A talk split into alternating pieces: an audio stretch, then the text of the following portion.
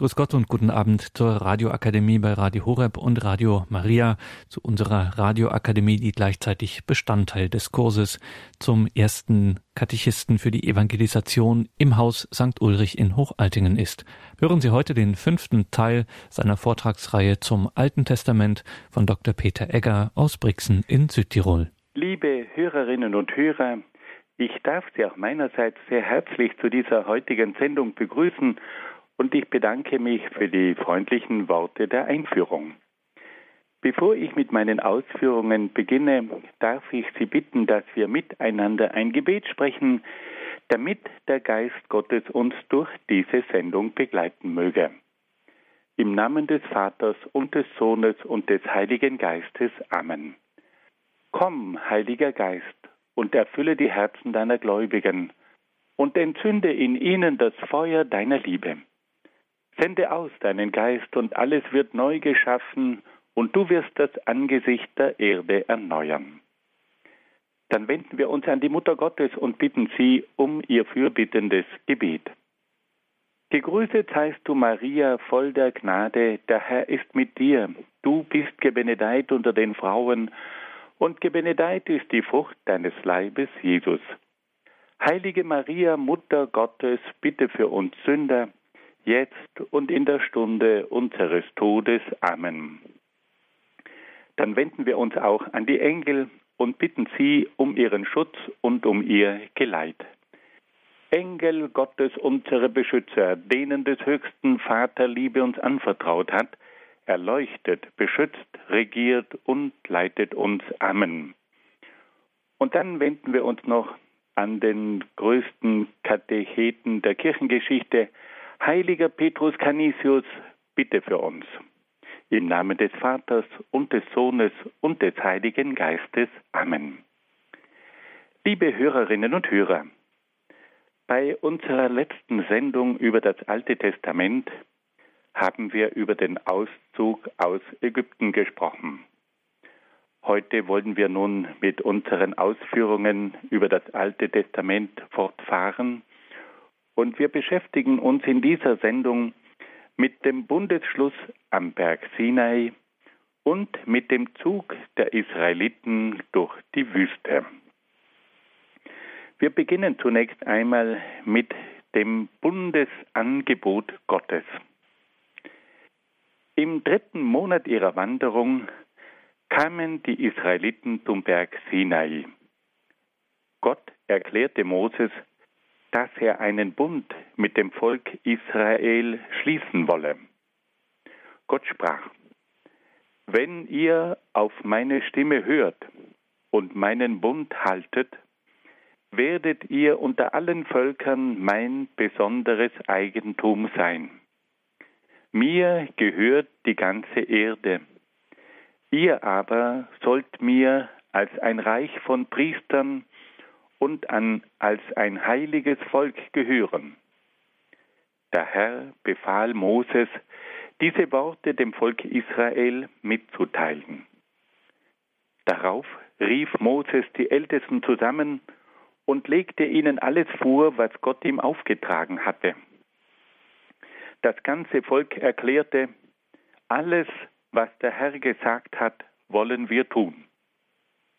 Moses überbrachte dem Herrn die Antwort des Volkes. Der Herr sprach zu Moses, ich werde zu dir in einer dichten Wolke kommen. Das Volk soll es hören, wenn ich mit dir rede, damit sie auch an dich immer glauben. Nach drei Tagen begann es im Morgengrauen zu donnern und zu blitzen, auf dem Berg Sinai lagen schwere Wolken, und es erklang ein gewaltiger Hörnerschall. Das ganze Volk Israel begann zu zittern. Moses führte das Volk aus dem Lager hinaus und führte es bis zum Fuß des Berges. Der ganze Berg war in Rauch gehüllt und bebte, denn der Herr war im Feuer auf ihn herabgestiegen. Moses aber stieg auf den Berg, um die Gesetze des Bundes zu empfangen. Es folgt nun eine kurze Erklärung zu den Zeichen am Berg Sinai. Der Berg Sinai liegt im Süden der Halbinsel Sinai. Er befindet sich inmitten einer gewaltigen Felswüste und ist etwa 2300 Meter hoch.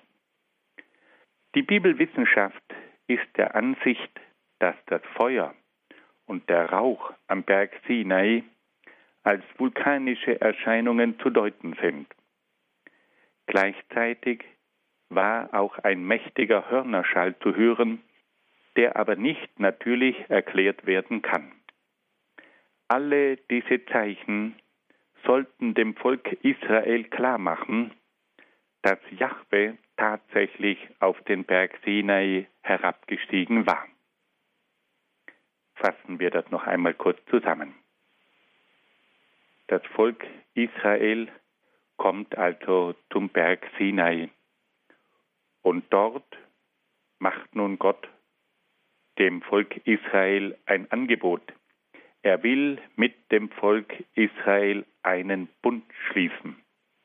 Das Volk Israel soll sein besonderes Eigentum sein. Und Jahwe fordert Moses auf, dem Volk Israel dieses Bundesangebot zu unterbreiten. Und das Volk Israel stimmt dem Angebot Gottes zu und sagt, alles, was der Herr gesagt hat, wollen wir tun. Und darauf führt nun Moses das Volk vom Lager bis zum Fuß des Berges Sinai. Und auf diesem Berg erscheinen nun plötzlich machtvolle Zeichen, die darauf hinweisen, dass Gott auf den Berg Sinai herabgestiegen ist. Nun kommen wir zu einem weiteren Punkt und da geht es nun um das Bundesgesetz. Verkündete Moses das Bundesgesetz, gewissermaßen die Verfassung dieses Bundes. Und der Kern von diesem Bundesgesetz, das sind die zehn Gebote. Die Gesetze des Bundes wurden in späteren Zeichen, Zeiten in mehreren Büchern des Alten Testamentes aufgezeichnet. Wir wollen hier in diesem Zusammenhang ganz kurz die zehn Gebote vorlesen, wie sie im Buch Exodus niedergeschrieben sind. Erstes Gebot, ich bin Jahwe, dein Gott. Du sollst neben mir keine anderen Götter haben. Zweites Gebot. Du sollst den Namen des Herrn, deines Gottes, nicht missbrauchen. Drittes Gebot.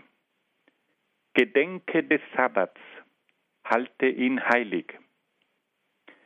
Viertes Gebot. Ehre deinen Vater und deine Mutter. Fünftes Gebot. Du sollst nicht morden. Sechstes Gebot. Du sollst nicht die Ehe brechen. Siebtes Gebot. Du sollst nicht stehlen. Achtes Gebot. Du sollst nicht falsch gegen deinen Nächsten aussagen. Neuntes Gebot. Du sollst nicht nach der Frau deines Nächsten verlangen. Und zehntes Gebot. Du sollst nicht nach irgendetwas verlangen, das deinem Nächsten gehört. Das sind also die zentralen Sätze aus diesem Kapitel der zehn Gebote. Nun folgen einige kurze Erklärungen zu verschiedenen Punkten. Punkt 1. Das Gesetz des alten Bundes. Das Gesetz des Alten Bundes hat seinen Ursprung im Bundesgesetz, das Gott Moses auf dem Berg Sinai verkündet hat. Es wurde in späteren Zeiten in mehreren Büchern des Alten Testamentes aufgezeichnet. Im Bundesbuch, das ein Teil des Buches Exodus bildet, im Buch Levitikus, im Buch Numeri und auch im Buch Deuteronomium. Das Bundesgesetz verteilt sich also auf mehrere Bücher des Alten Testamentes. Punkt 2. Die Autorität des Moses. Das Gesetz des Alten Bundes wurde als das Gesetz des Moses bezeichnet. Auf diese Weise erhielten die Gesetze des Alten Bundes die Autorität des Moses, der seinerseits das Bundesgesetz von Jahwe erhalten hatte. Das mosaische Gesetz wurde zum Maßstab für alle Bereiche des religiösen, menschlichen und gesellschaftlichen Lebens. Punkt 3. Der Inhalt des mosaischen Gesetzes. Das mosaische Gesetz enthält verschiedenste Gesetze. Es enthält genaue Vorschriften für das religiöse Leben. Es weist detaillierte liturgische Vorschriften auf. Es enthält ein umfassendes Strafrecht. Es regelt das moralische Verhalten. Es enthält Speise- und Hygienevorschriften und so weiter. Der gläubige Israelit hatte hunderte Gebote und Verbote zu beachten. Punkt 4. Der Grundsatz der Rechtsprechung. Die Rechtsprechung des Alten Testaments baute auf dem Grundsatz auf, dass Gleiches mit Gleichem vergolten werden sollte. Und darauf geht auch der berühmte Satz zurück, Aug um Aug und Zahn um Zahn. Wenn also jemand einem anderen ein Auge ausgeschlagen hatte, dann sollte auch ihm das Gleiche geschehen und auch ihm ein Auge ausgeschlagen werden. Und wenn er einem anderen einen Zahn eingeschlagen hatte, dann sollte auch ihm ein Zahn eingeschlagen werden. Daher der berühmte Satz Aug um Aug, Zahn um Zahn. Da gilt also der Grundsatz, Gleiches wird mit Gleichem vergolten. Diese für uns sehr harte Rechtsprechung war in der damaligen Zeit ein großer Fortschritt, weil sie an die Stelle der Rache mit ihrer maßlosen Vergeltung eine wesentlich gerechtere Vergeltung auf der Grundlage des Gleichheitsprinzips setzte. In diesen frühen Gesellschaften galt das Gesetz der Rache. Und die Rache versuchte ein Unrecht durch ein viel größeres Unrecht wettzumachen. Und nun kam es hier zu einem Fortschritt, indem man sagte, die Vergeltung dürfe nicht maßlos sein, sondern nach dem Grundsatz des Gleichheitsprinzips erfolgen. Der Verbrecher sollte das Gleiche erfahren, das er verbrochen hatte. Das Gesetz der Gleichheit, das Gleichheitsprinzip wurde zum Grundsatz einer neuen Rechtsprechung. Punkt 5. Die Strenge des mosaischen Gesetzes. Das mosaische Gesetz verhängte in vielen Fällen die Todesstrafe. Die häufige Anwendung der Todesstrafe ist für unser heutiges Empfinden sehr hart. Es muss aber bedacht werden, dass ein Nomadenvolk nicht die Möglichkeit hatte, Menschen mit Gefängnisstrafen zu belegen. Die Menschen wohnten in Zelten und konnten also nicht einen Verbrecher einsperren. Und auf diese Art und Weise kam es also immer wieder zu einer Todesstrafe. Die Art, Menschen in ein Gefängnis zu werfen, war erst ab den Hochkulturen mit ihren festen Wohnsitzen möglich.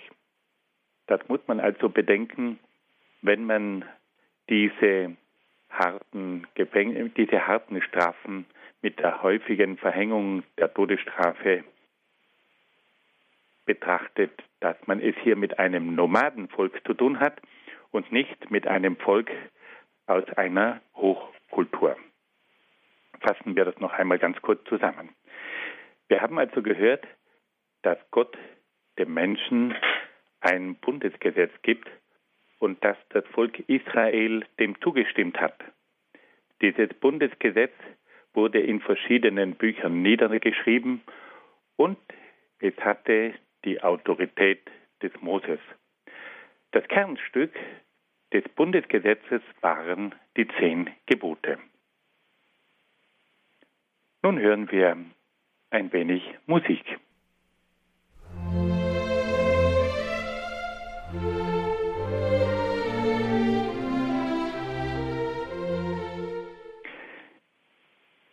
Liebe Hörerinnen und Hörer, wir kommen nun zu einem weiteren Kapitel und da geht es nun um den Bundesschluss. Moses begab sich nach den Anordnungen, die Jahwe für den Bund gegeben hatte, zu den Israeliten und übermittelte dem Volk alle Worte und Rechtsvorschriften des Herrn. Das ganze Volk antwortete einstimmig und sagte, alles, was der Herr gesagt hat, wollen wir tun. Moses aber schrieb alle Worte des Herrn auf. Am nächsten Morgen stand Moses zeitlich auf und errichtete am Fuß des Berges einen Altar und zwölf Steinblöcke für die zwölf Stämme Israels. Er schickte die jungen Männer Israels aus.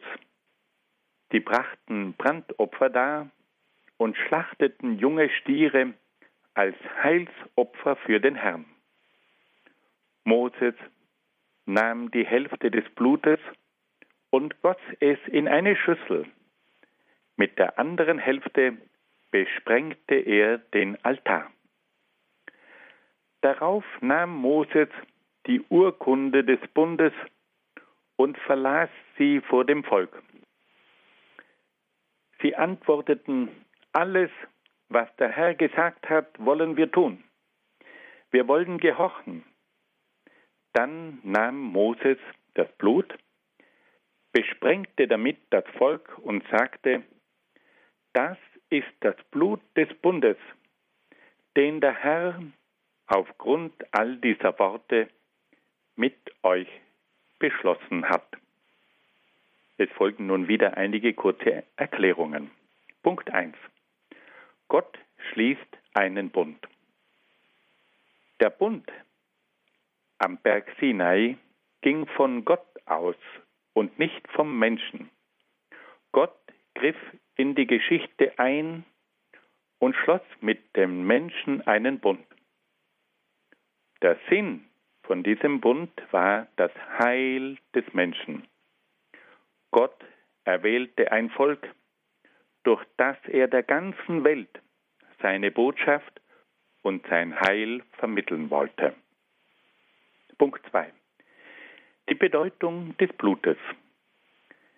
Beim Bundesschluss am Berg Sinai hat Moses das Volk mit dem Blut von Opfertieren besprengt. Das Blut galt im Alten Testament als Zeichen für das Leben und die Gemeinschaft. Das Blut des Bundes war also ein Zeichen für die lebendige Gemeinschaft zwischen Jahwe und dem Volk Israel. Fassen wir das noch einmal ganz kurz zusammen. Nachdem das Volk sich bereit erklärt hatte, den Bund mit Gott zu schließen, kam es zu diesem Bundesschluss. Moses errichtet einen Altar am Berg Sinai und er stellt auch zwölf Steinblöcke um den Altar, die die zwölf Stämme von Israel symbolisieren.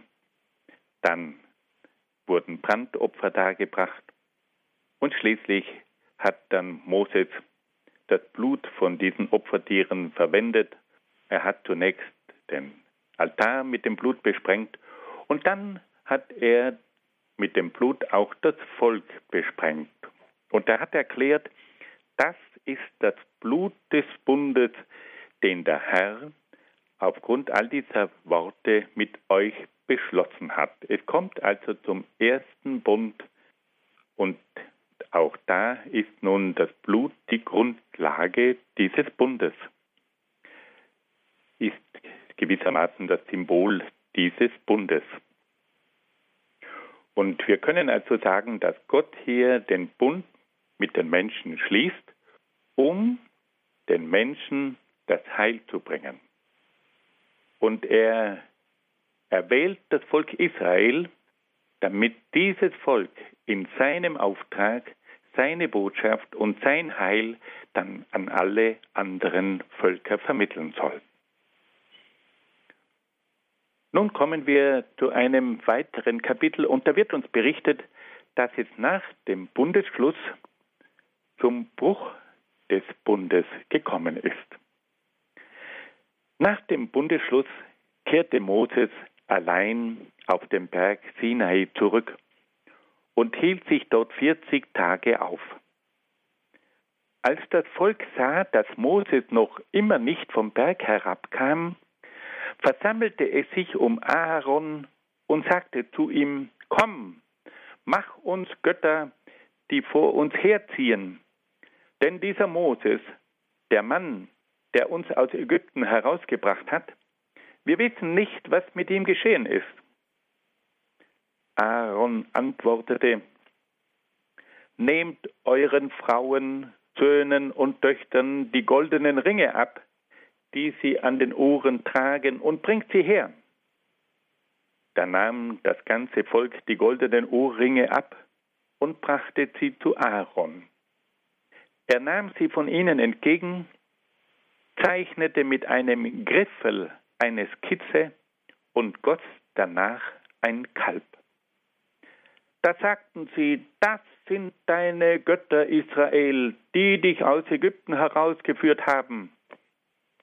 Als Aaron das sah, baute er vor dem Kalb einen Altar und rief aus, Morgen ist ein Fest zur Ehre des Herrn.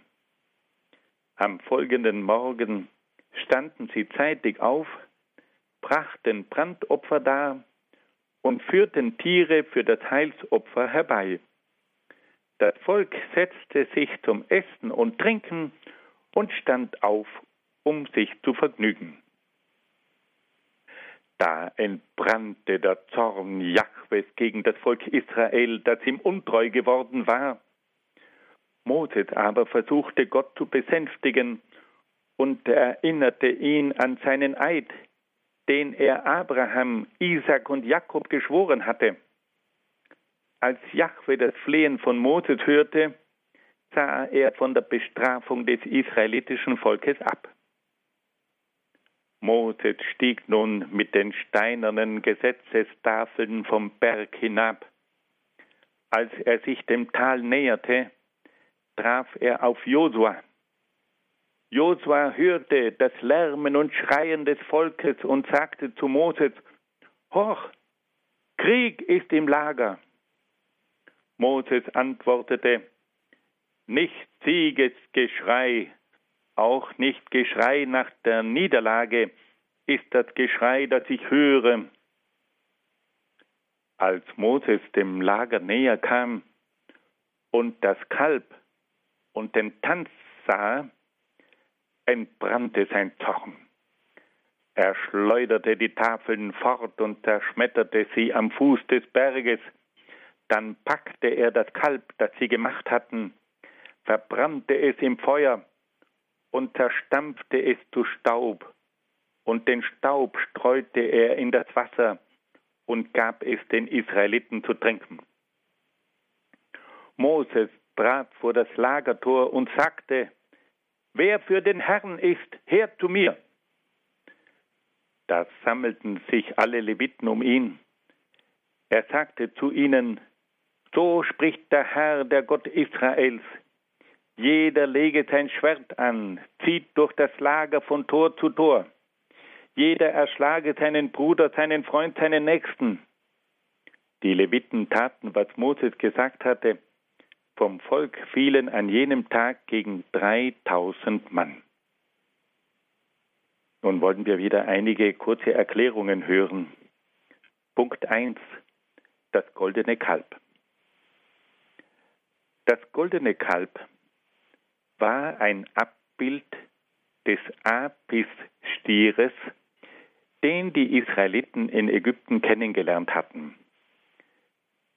Der Apis-Stier wurde in Ägypten als Gott der Kraft und der Fruchtbarkeit verehrt. Die Israeliten verwendeten das Gold der gesammelten Schmucksachen und gossen daraus ein goldenes Kalb, das sie als Götzen verehrten. Zweitens. Der heilige Zorn des Moses. Moses wurde beim Anblick des untreuen Volkes Israel vom heiligen Zorn erfasst und zerschmetterte die steinernen Gesetzestafeln. Er zerstörte das goldene Kalb und gab den Staub des Kalbes in das Wasser, das die Israeliten tranken. Auf diese Weise gelangte das goldene Kalb schließlich in die Ausscheidungen der Männer und Frauen. Punkt 3. Das Strafgericht. Das Strafgericht an den abtrünnigen Israeliten erscheint uns heutigen Menschen als sehr hart. Aber in der Zeit des Alten Testaments war der Abfall von Gott das größte aller Vergehen. Deshalb wurde der Abfall von Gott auch mit der härtesten Strafe belegt. Nach diesem Strafgericht kam es zu einer Erneuerung des Bundes zwischen Jahwe und dem Volk Israel.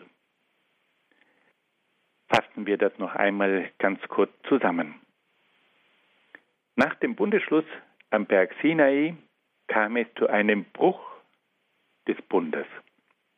Moses hatte sich auf den Berg Sinai zurückgezogen und kehrte lange Zeit nicht mehr zurück. Und da wandten sich nun die Israeliten an Aaron und forderten ihn auf, einen neuen Gott zu schaffen. Und da forderte Aaron auf, alle Schmucksachen zu sammeln und aus diesen Ohrringen der Israeliten goss er dann ein Götzenbild, ein goldenes Kalb. Dieses goldene Kalb war ein Abbild einer ägyptischen Gottheit, nämlich des Apis-Stieres. Und dieser Apis-Stier war ein Gott der Fruchtbarkeit und der Kraft. Und da verehrten nun die Israeliten diesen ägyptischen Götzen und sie tanzten um dieses goldene Kalb herum und sie vergnügten sich. Doch dann kehrte Mose zurück. Und als er dieses Spektakel sah, diesen Bundesbruch, da wurde er von einem heiligen Zorn erfasst.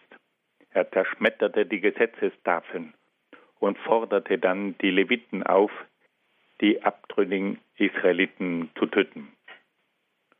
Und auf diese Art und Weise kam es hier also zu einer fürchterlichen Strafe.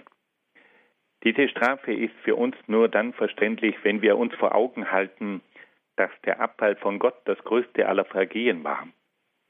Und dass deshalb dieses größte aller Vergehen mit der härtesten Strafe belegt wurde. Wir können also sagen, dass es in der Wüste Sinai am Fuß des Berges Sinai zum Bundesschluss zwischen Gott und dem Volk Israel gekommen ist, dass Gott dem Volk Israel das Bundesgesetz gegeben hat, aber dass es dann nach diesem Bundesschluss sofort zu einem Bundesbruch gekommen ist. Und das stimmt immer sehr nachdenklich. Wenn man sieht, wie der Mensch von Gott zu einem Bund eingeladen wird, dass der Bund geschlossen wird und dass es anschließend sehr rasch zu einem Bruch des Bundes mit Gott kommen kann. Wir hören nun wieder ein wenig Musik und versuchen uns dabei ein bisschen zu besinnen.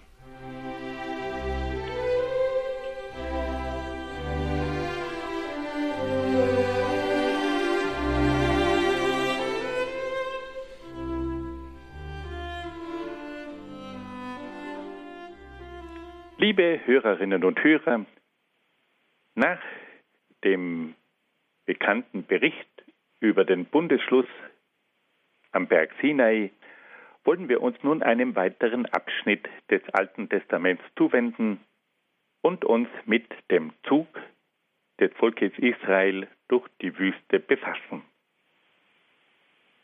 Nach einem längeren Aufenthalt am Berg Sinai setzten die Israeliten ihre Wanderung fort. Sie zogen von der Wüste Sinai nach Nordosten in Richtung des gelobten Landes. Und da kamen sie nun bei ihrer Wanderung in die Wüste Paran. Die Israeliten litten ständig unter Hunger und Durst. Sie dachten an die Zeit in Ägypten, wo sie genügend zu essen hatten. Da wandte sich Moses an Gott und bat ihn einzugreifen. Gott gab den Israeliten das Manna und schickte große Wachtelschwärme. Das Manna fiel bei Nacht auf das Lager der Israeliten. Die Leute sammelten das Manna und bereiteten daraus Brotfladen, die wie Ölkuchen schmeckten.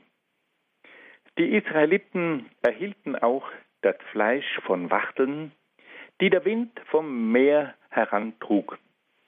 Die Wachteln waren Zugvögel, die man mit Leimruten und Netzen fangen konnte. Wir wollen nun auch hier einige kurze Erklärungen einschieben. Punkt 1. Die Wüste Paran. Die Israeliten zogen vom Berg Sinai der sich am südlichen Ende der Halbinsel Sinai befindet, in Richtung Nordosten. Ihr Ziel war das gelobte Land Kanaan. Die Wanderung führte durch die Wüste Paran und war mit größten Entbehrungen verbunden. Die Israeliten wurden von Hunger und Durst gequält. Sie erinnerten sich an Ägypten, wo sie trotz der Gefangenschaft und der Sklaverei genug zu essen und zu trinken hatten. Punkt 2. Das Manna. Für das Manna gibt es verschiedene Erklärungen. Eine mögliche Erklärung lautet, dass es sich beim Manna um das süße Harz der Manna-Tamariske handelt, die auch in Wüstengebieten wächst. Es handelt sich also um eine Pflanze, die auch unter den harten Bedingungen der Wüste gedeiht. Und diese Manna-Tamariske, die scheidet ein süßliches Harz, ein süßes Pech aus. Dieses Harz fällt in der Kühle der Nacht wie reif auf den Boden und kann dann gesammelt werden. Aus dem Manne lassen sich Brotfladen backen, die einen süßlichen Geschmack haben. Punkt 3. Die Wachteln. Die Wachteln sind Zugvögel, die bei ihrem Zug von Afrika nach Europa auch über die Halbinsel Sinai ziehen. Die starten also von Afrika fliegen dann über das Rote Meer und landen dann auf der Halbinsel Sinai. Wenn sie nach der Überquerung des Roten Meeres auf der Halbinsel Sinai eintreffen, sind sie erschöpft und können leicht mit Netzen und mit Leimruten gefangen werden. Bei den Leimruten, da handelt es sich um Sträucher und da hat man auf die Zweige von diesen Sträuchern Leim darauf gegeben. Und wenn sich nun dieser kleine Vogel auf einen dieser Äste von so einem Busch streckte, dann blieb er gewissermaßen an diesen Ästen, an diesen Ruten hängen, weil nämlich der Leim gewissermaßen den Vogel nicht mehr starten ließ. Und so war er durch diesen Klebstoff, durch diesen Leim nicht mehr imstande, weiter zu fliegen. Und auf diese Vogelfängertechnik durch den Leim geht auch die berühmte Redewendung zurück. Du bist mir auf den Leim gegangen, ich habe dich gefangen wie einen Vogel. Nun hören wir, wie Moses Kundschafter ausgesendet hat. Moses bewegte sich mit dem Volk Israel immer mehr Richtung Norden und das gelobte Land Kanan, das heutige Israel, rückte immer näher. Und nun wollte er einmal wissen, wie dieses Land beschaffen war. Von der Wüste Paran sandte Moses Kundschafter nach Kanaan, um die Beschaffenheit des Landes zu erkunden. Kanaan wurde damals von mehreren Völkern bewohnt, die bereits sesshaft waren und in Städten wohnten. Die Kundschafter stießen bis in den südlichen Teil des Landes Kanaan vor. Sie durchquerten die Wüste Negeb und gelangten bis zur Stadt Hebron. In Kanaan fanden sie ein sehr fruchtbares Tal, in dem sie große Weinreben fanden. Eine Weinrebe war so groß, dass sie von zwei Männern an einer Stange getragen werden musste. Als die Kundschafter zurückkehrten, berichteten sie, dass es sich um ein Land handle, in dem Milch und Honig fließen. Sie berichteten aber auch, dass es in dem Land befestigte Städte gab und dass verschiedene Völker in diesem Land wohnten. Einige Kundschafter verbreiteten die Botschaft, dass das Land von starken Riesen bewohnt wäre. Nun wollen wir versuchen, auch hier einige Erklärungen abzugeben. Punkt 1. Die Erkundung des gelobten Landes. Als sich die Israeliten von Süden her dem gelobten Land näherten, sandte Moses Kundschafter aus.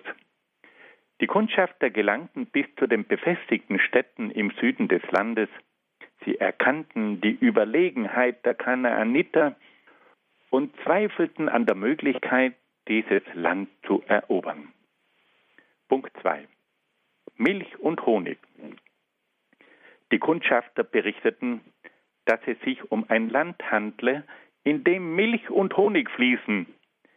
Diese berühmte Redewendung weist darauf hin, dass es sich um ein fruchtbares Land handelte, in dem die Landwirtschaft gedeihen konnte. Für die Milch brauchte es eine Viehwirtschaft und der Honig erforderte entsprechende Wiesen und Obstbäume. Punkt 3. Die berühmte Weinrebe der Kundschafter. Wir alle kennen Darstellungen von diesen Kundschaftern, die auf einer Stange eine riesige Traube tragen. Nun, dieses Bild entspricht nicht der Wirklichkeit. Es gibt keine Traube, die so groß ist, dass sie von zwei Männern an einer Stange getragen werden muss. Es handelt sich hier nicht um eine Traube, sondern um eine Weinrebe.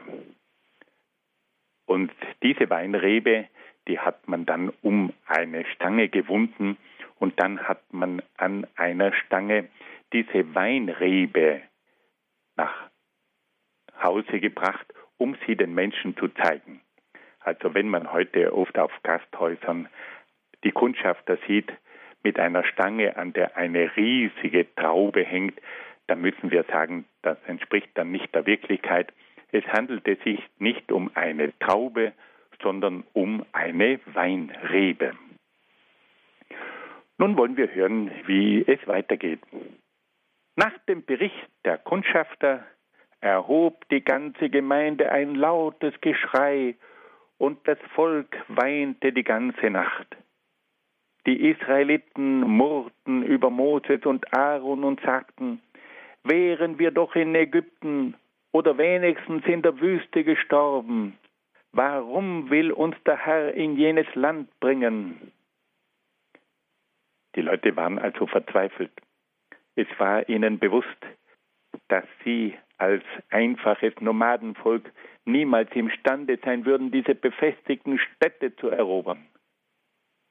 Es war ihnen bewusst, dass ihnen diese Städte haushoch überlegen waren. Wie sollte es ihnen jemals gelingen, ein solches Land zu erobern, das eine viel höher entwickelte Zivilisation hatte? Und sie verzweifelten. Sie wollten einen neuen Anführer wählen und nach Ägypten zurückkehren. Da sprach Gott zu Moses, wie lange verachtet mich dieses Volk noch? Wie lange noch wollen sie nicht an mich glauben, trotz all der Zeichen, die ich mitten unter ihnen vollbracht habe? Ich will sie mit der Pest schlagen und vertreiben, aber ich will dich zu einem Volk machen, das größer und mächtiger ist als dieses. Jahwe sagt also in aller Deutlichkeit, dieses Volk hat noch immer nicht verstanden, dass ich die Möglichkeit habe, das Volk auch in den schwierigsten Situationen zu lenken und zu leiten. Jahwe weist darauf hin, dass er das Volk aus Ägypten herausgeführt hat, ein Sklavenvolk hatte die Möglichkeit erhalten, das Land zu verlassen. Jahwe hat dem Volk Israel gezeigt, dass er es am Schilfmeer retten konnte. Jahwe hat dem Volk gezeigt, dass er auch in der Wüste die Möglichkeit hatte, dieses Volk zu ernähren. Immer wieder hat Jahwe eingegriffen, um das Volk zu retten und zu führen. Und nun sind sie immer noch nicht bereit, ihm zu vertrauen. Und Jahwe wollte das Volk durch Pest schlagen. Und er wollte einen neuen Anfang setzen und Moses zum Stammesvater eines neuen Volkes erwählen. Aber Moses flehte nun zum Herrn, dass er das israelitische Volk nicht vernichten solle. Er erinnerte Jahwe daran, dass er selbst von sich gesagt habe, dass er langmütig und reich an Huld sei und die Schuld und den Frevel wegnehme. Moses wird also hier zum Fürsprecher des israelitischen Volkes. Und auf die inständige Fürsprache von Moses vergab Gott den Israeliten. Gott erklärte aber, dass alle diese Männer, die ihn trotz seiner machtvollen Zeichen beim Auszug aus Ägypten und in der Wüste verachtet hatten, nicht in das verheißene Land kommen würden. Erst wenn sie alle gestorben wären, würden ihre Kinder nach 40 Jahren in das versprochene Land ziehen. Nur Josua und Kaleb sollten nach Kanaan kommen. Es folgt nun eine kurze Erklärung im Hinblick auf die Bestrafung der Israeliten durch Jahwe.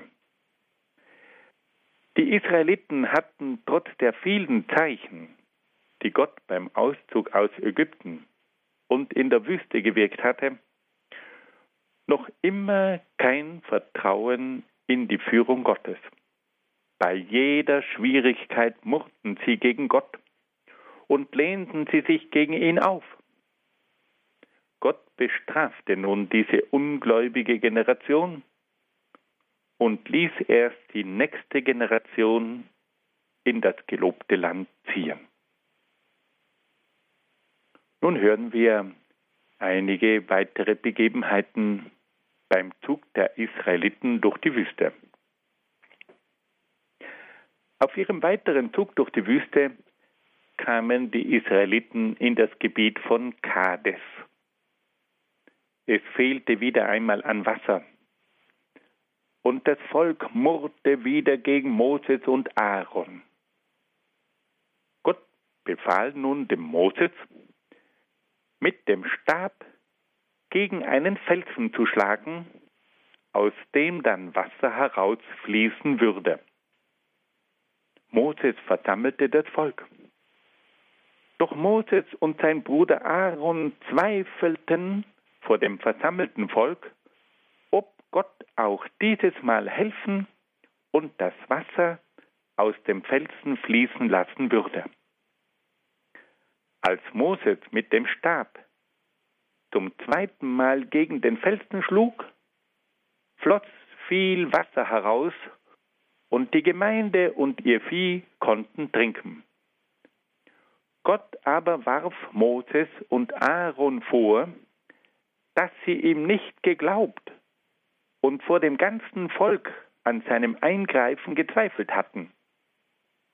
Gott sagte zu Moses und Aaron, dass sie wegen ihres mangelnden Glaubens an ihn das Volk nicht in das verheißene Land hineinführen würden. Nun wollen wir wieder einige Erklärungen hören. Punkt 1.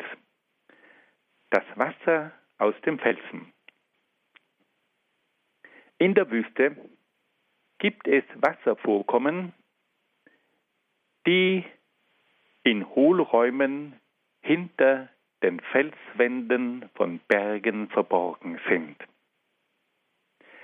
Kenner der Wüste wissen, wo solche Wasservorkommen am Fuß von Felswänden zu finden sind. Es genügt, eine dünne Felswand zu durchschlagen, um an diese Wasservorkommen heranzukommen. Jahwe hat Moses wahrscheinlich auf eine solche Stelle hingewiesen, und so war es Moses möglich, mit seinem Stab den Zugang zu einem verborgenen Wasservorkommen freizulegen. Punkt 2. Die Bestrafung des Moses. Diese Stelle der Heiligen Schrift macht darauf aufmerksam, wie wichtig es ist, dass der Führer eines Volkes ganz auf Gott vertraut und Gott als den Heiligen und Allmächtigen bezeugt. Jahwe hat Moses und Aaron dafür bestraft, dass sie vor dem ganzen Volk daran zweifelten, ob er aus dem Felsen Wasser herausfließen lassen würde. Moses und Aaron durften deshalb das israelitische Volk nicht in das gelobte Land hineinführen. Hier wird also deutlich, dass der Glaube des Führers an Gott unerschütterlich sein müsse. Und dass ein Führer, der von Gott den Auftrag erhalten hat, in seinem Sinne zu wirken, nicht an Gott zweifeln dürfe. Und dass er immer auch ein Zeuge für die Macht und das Wirken Gottes sein muss. Und wenn nun der Führer, wenn nun der Hirte der den Auftrag von Gott erhalten hat, an Gott zweifelt, dann wird er umso strenger bestraft, weil er nicht den nötigen Glauben hat und weil er nicht der Zeuge für das Wirken Gottes ist. Nun hören wir noch einige weitere Begebenheiten auf dem Zug durch die Wüste. Nach einiger Zeit murrten die Israeliten wieder einmal gegen Moses.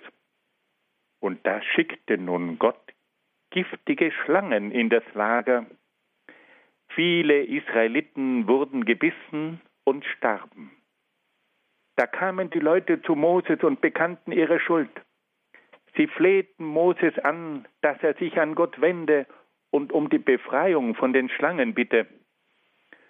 Moses wandte sich an den Herrn und bat um Vergebung für die Sünden der Israeliten. Da erteilte Gott dem Moses den Auftrag, eine kupferne Schlange an einer Fahnenstange aufzuhängen. Die Schlange galt im Orient als Symbol des Lebens. Für das Volk Israel wurde diese kupferne Schlange zu einem Symbol für die rettende Macht Gottes. Darauf sagte Gott zu Moses, dass jeder, der von einer Schlange gebissen worden war, die kupferne Schlange ansehen sollte. Darauf blieben alle Betroffenen, die die kupferne Schlange vertrauensvoll ansahen, am Leben. Eine weitere interessante Begebenheit ist auch die Geschichte von einem Zauberer oder einem Seher, nämlich dem Seher Bileam.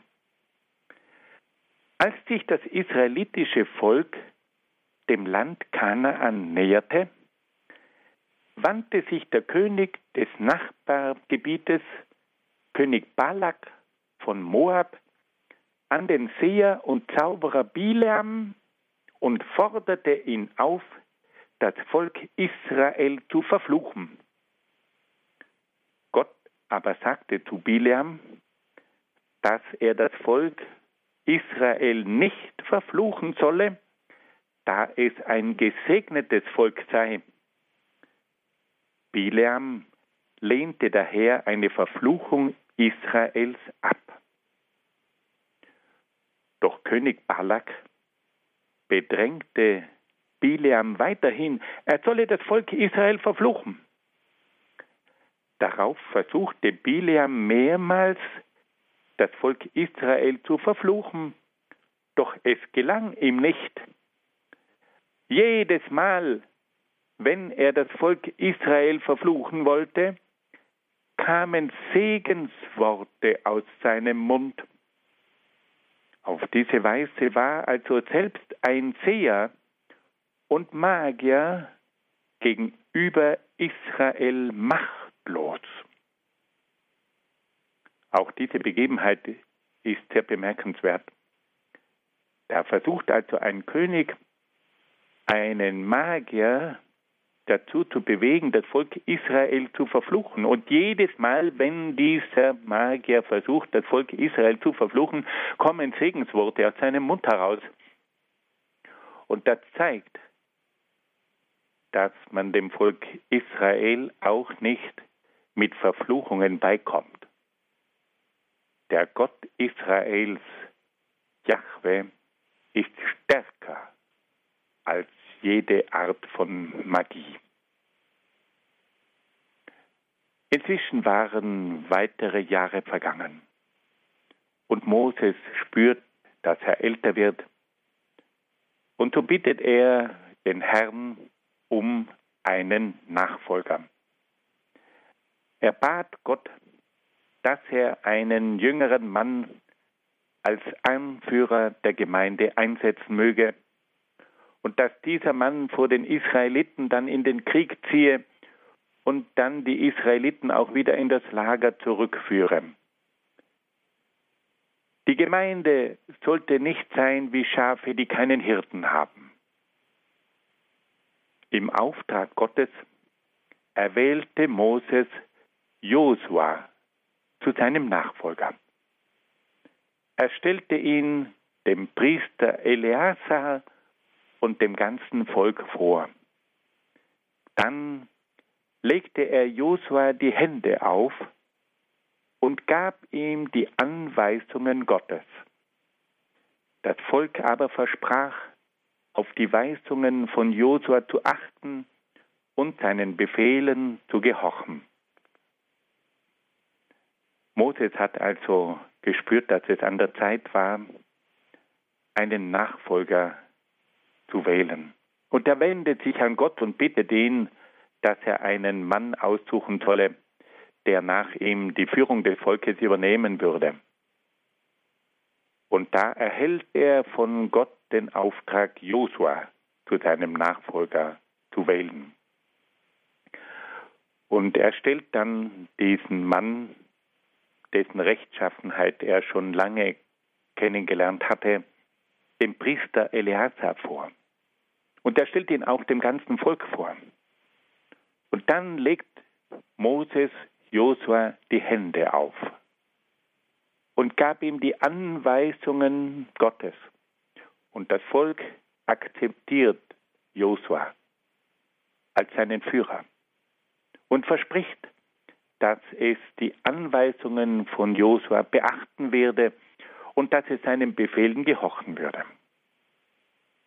Nachdem nun Moses einen Nachfolger bekommen hatte, gab er vor seinem Tod dem Volk Israel letzte Anweisungen.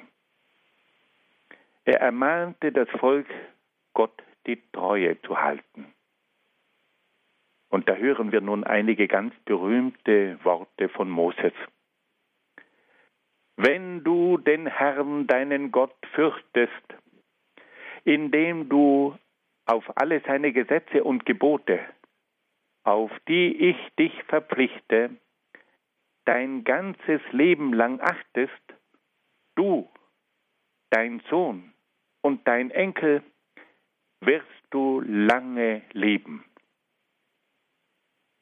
Moses erklärt also dem Volk, dass die Gesetze, die von Gott gegeben wurden, dazu führen, dass der Mensch, der Sohn und auch der Enkel lange leben wird, wenn er sich an die Ordnung Gottes hält.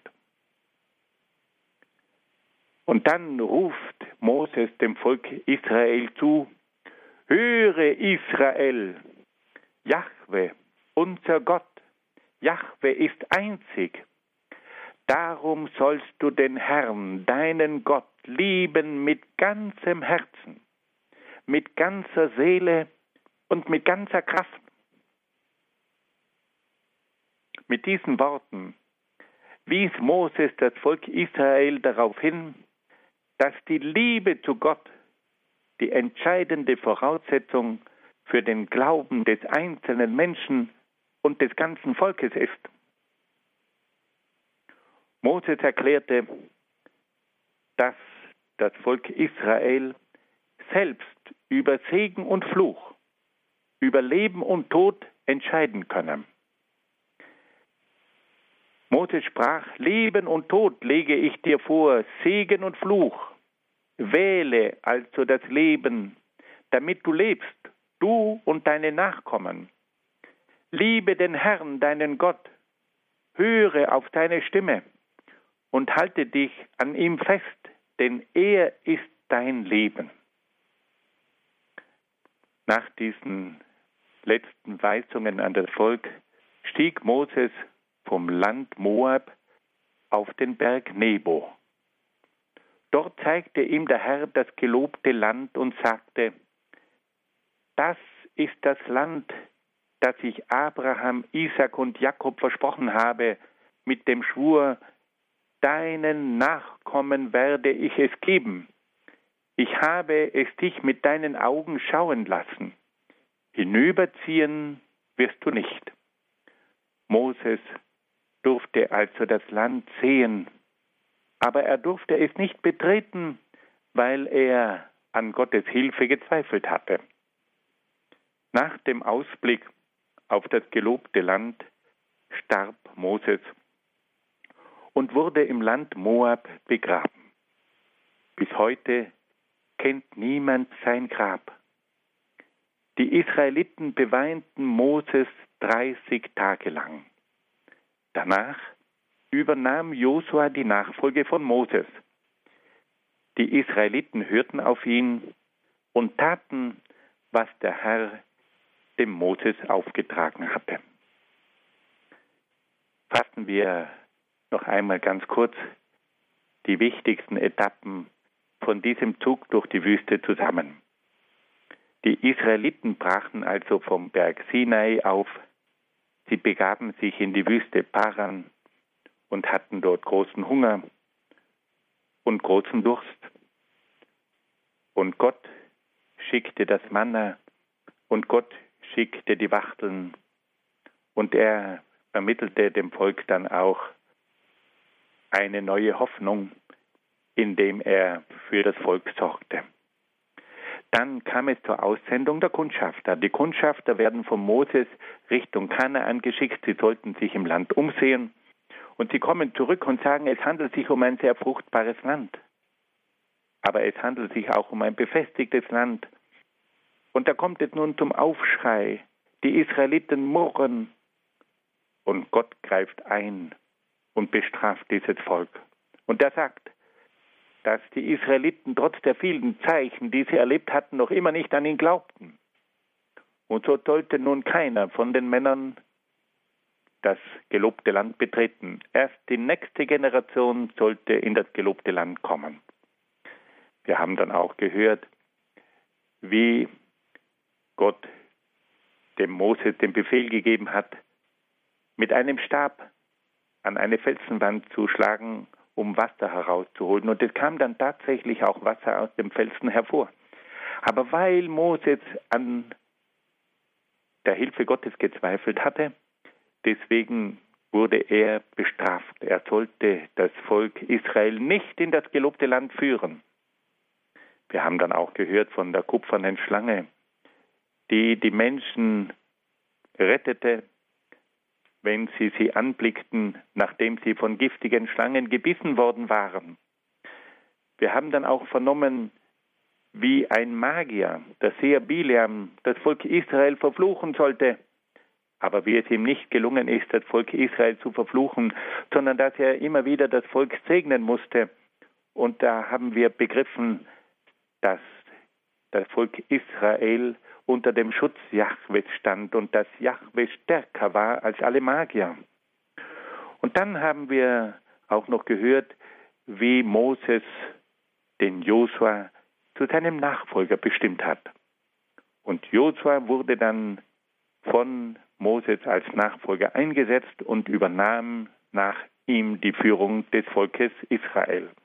Und zum Schluss haben wir dann noch vernommen, wie Moses dem Volk Israel letzte Weisungen gegeben hat und wie er es eindringlich aufgefordert hat, sich an die Gebote Gottes zu halten. Und dann ist Moses noch auf den Berg Nebo hinaufgestiegen. Er durfte einen Blick in das gelobte Land hineinwerfen, aber er durfte es nicht betreten. Und anschließend starb dann Moses und wurde vom Volk Israel betrauert. Liebe Hörerinnen und Hörer, wir haben also heute diese sehr interessanten Berichte gehört über den Bundesschluss am Berg Sinai und über den Zug des Volkes Israel durch die Wüste. Ich danke Ihnen sehr herzlich für Ihre Aufmerksamkeit. Ich wünsche Ihnen alles Gute und Gottes besonderen Segen.